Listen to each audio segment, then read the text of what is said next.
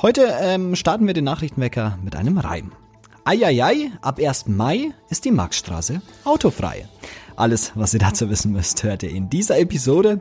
Ich bin Manuel André, wir haben den 21. April. Guten Morgen. Nachrichtenwecker, der News-Podcast der Augsburger Allgemeinen.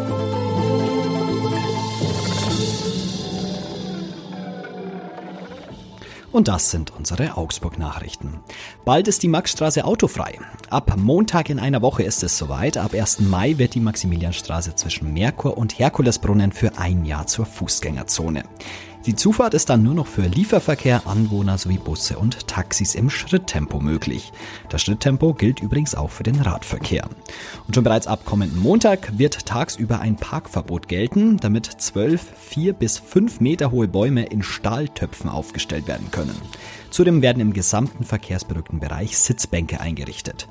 Ab 1. Mai ist dann von Ausnahmen abgesehen die Zufahrt verboten. Oberbürgermeisterin Eva Weber betont im Vorfeld, dass es sich um einen ergebnisoffenen Versuch handle. Wir möchten das Jahr nutzen, um auszuprobieren, wie eine autoarme Maximilianstraße aussehen kann und wie sich die Aufenthaltsqualität durch entsprechend andere Nutzung der Straße verändert. Dazu gehöre laut Weber auch, sich Rückmeldungen von Anwohnern, Besucherinnen und Gastronomie sowie Einzelhandel zu holen. Die weitgehend autofreie Maximilianstraße hatte der Stadtrat beschlossen, um mehr Aufenthaltsqualität in die Innenstadt zu bekommen. Am heutigen Streiktag wird Go Ahead einen Busersatzverkehr anbieten. Der Streik der Eisenbahnergewerkschaft EVG heute Morgen zwischen 3 und 11 Uhr wird auch den Nahverkehr rund um Augsburg lahmlegen. Der Betreiber Go Ahead kündigte an, zwischen Augsburg und Dinkelscherben sowie Augsburg und Meitingen einen Busersatzverkehr anzubieten. Allerdings wird dieser geringere Kapazitäten haben als die Züge. Busse ab Meitingen sollen um 6, 8 und 10.30 Uhr starten, Busse ab Dinkelscherben um 5 und 7.30 Uhr. Man gehe davon aus, dass der Streik erhebliche Auswirkungen haben werde. Die Bayerische Regiobahn kündigte an, dass man sich darauf konzentriere, den Betrieb ab 11 Uhr schnell hochzufahren. Sollte das Personal der Deutschen Bahn in den Stellwerken wie beim letzten Streiktag in den Ausstand treten, werde am Vormittag keinerlei Bahnbetrieb möglich sein. Die Bayerische Regiobahn rechnet in den ersten Stunden nach Streikende mit Verspätungen und Ausfällen. Man bemühe sich aber, diese gering zu halten. Betroffen vom Streik ist auch die Deutsche Bahn. Die Fernverkehrszüge, die auch von vielen München-Pendlern genutzt werden, werden ausfallen. Nahverkehr hat die DB im Netz rund um Augsburg kaum noch Züge im Einsatz. Und für eine Klimacamp-Demo sind in Augsburg mehrere Autos abgeschleppt worden. Aktivistinnen und Aktivisten des Klimacamps demonstrierten am Dienstagnachmittag auf den Parkplätzen entlang der Rosenaustraße für die Beseitigung der Stellplätze. Die Veranstaltung war bei der Stadt angemeldet. Wie die Aktivisten jetzt mitteilten, sei eine Abschleppaktion nötig geworden, nachdem trotz Parkverbotsschildern, die seit mehreren Tagen angebracht waren, insgesamt zehn Autos auf der Versammlungsfläche standen. Fünf Fahrzeuge hätten kostenpflichtig abgeschleppt werden müssen, die übrigen Autos seien noch umgeparkt worden. Angeordnet wurde die Abschleppaktion von der Polizei. Unklar ist, ob die Autos dort schon länger standen oder deren Fahrer die Schilder missachteten. Die Stadt hatte dort eine Neuplanung in Angriff nehmen wollen, die eine Beseitigung aller rund 50 Stellplätze beinhaltet hätte. Im Bauausschuss des Stadtrats wurde das Vorhaben aber in dieser Form gestoppt. Nun steht eine Reduzierung der Plätze im Raum. Die Aktivisten forderten die vollständige Beseitigung. Und jetzt schauen wir immer noch auf das Augsburg-Wetter. Es wird wieder wärmer in der Stadt. Am Vormittag sind es 6 bis 10 Grad, aber es ist noch relativ bewölkt. Ab Mittag, da schaut dann die Sonne raus und wir erreichen Temperaturen bis zu 16 Grad. Am Wochenende ist es dann Mix aus Sonne und Wolken. Die Temperaturen liegen zwischen 7 und 18 Grad. Vielleicht ist euch eine neue Werbung von Discounter Lidl schon aufgefallen. Lidl wirbt gemeinsam mit unter anderem Günther Jauch mit einer Einweg-Plastikflasche, die eine bessere Ökobilanz als Mehrweg- oder Glasflaschen haben soll. Stimmt das denn wirklich? Mein Kollege Felix Gneuke hat den Faktencheck gemacht und darüber wollen wir jetzt sprechen. Hallo Felix. Hallo Manu. Was verspricht die Lidl-Flasche denn? Also im Prinzip gibt Lidl das Werbeversprechen, dass sie jetzt eine Plastikflasche entwickelt haben, also eine Einweg-Plastikflasche, die in der Ökobilanz besser ist als die Mehrweg- oder Glasflaschen, was jetzt, ja, ich glaube, jeden von uns erstmal stutzig macht, wenn man das so hört. Wir haben den Namen Kreislaufflasche. Was ist das denn für ein Kreislauf, mit dem Lidl wirbt? Also das ist so ein bisschen missverständlich formuliert. Das hat auch der Experte, mit dem ich gesprochen habe, gesagt. Das war Thomas Fischer, der ist Umweltforscher und auch von der Deutschen Umwelthilfe. Und der hat gesagt, dass Kreislaufführung, so wie man das in seinem Bereich versteht, eigentlich sowas gemeint ist wie bei der Mehrwegflasche. Also dass sie wie in einem Kreislauf immer wieder benutzt wird. Und hier ist es aber so gemeint, dass die Flaschen, wenn wir sie als Pfand zurückgeben, komplett recycelt werden und daraus wieder neue Flaschen entstehen. Und das ist aber nicht so ganz der Fall, ähm, denn zu 100 Prozent wird das nie funktionieren, auch wenn das so gut gemacht ist, wie Lidl das jetzt eben macht.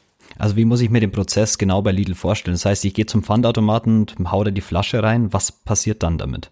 Genau, also die pressen die Flaschen erstmal klein, dass sie sie gut transportieren können. Die nehmen die dann mit und dann werden die zerschreddert, gewaschen, eingeschmolzen und daraus entsteht dann das Material für neue Flaschen.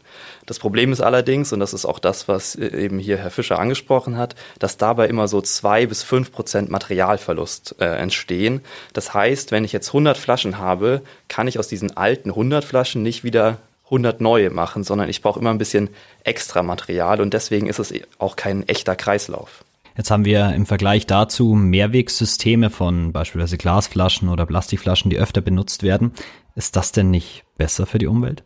Ja, das ist jetzt der Punkt, wo es ein bisschen knifflig wird. Und zwar ist es so, dass Lidl, deswegen werben sie jetzt auch damit, diese Flaschen, die Lidl jetzt macht, die sind in der Ökobilanz, das heißt der CO2-Fußabdruck, wie wir ihn alle kennen, da sind die besser als die handelsüblichen Mehrwegflaschen aus Glas oder auch Mehrweg aus Plastik.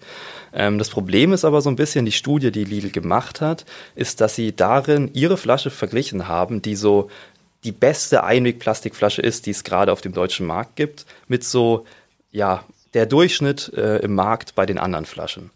Das heißt, da schneidet Ihre Flasche natürlich besser ab. Wenn wir jetzt aber eine Mehrwegflasche nehmen, ähm, wo der Prozess auch ein bisschen besser gemacht ist, das heißt, ich habe beim Transport zum Beispiel Elektroautos, wodurch dann da schon die Emissionen wieder ein bisschen niedriger sind, da schneidet dann Mehrweg besser ab. Und das ist so ein bisschen das, ja, wo man es vielleicht ähm, ein wenig als Werbelüge bezeichnen kann. Ähm, da ist auch aber Fischer ein bisschen vorsichtig, weil es stimmt schon, die Ökobilanz ist besser, aber eben nur bei diesem einen Produkt. Jetzt bin ich verwirrt. Was soll ich machen, wenn ich in einen Supermarkt gehe und mir eine Flasche Wasser kaufen will?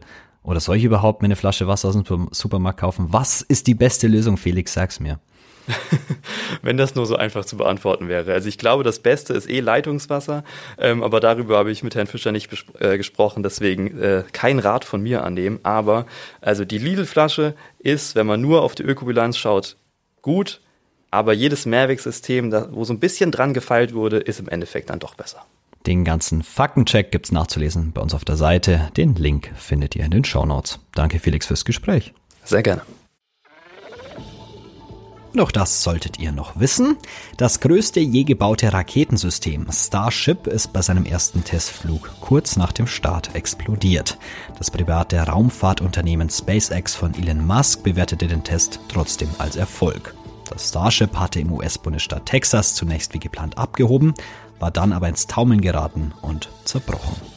Und Verteidigungsminister und ranghohe Militärs aus zahlreichen Ländern treffen sich heute auf dem US-Luftwaffenstützpunkt Rammstein in Rheinland-Pfalz.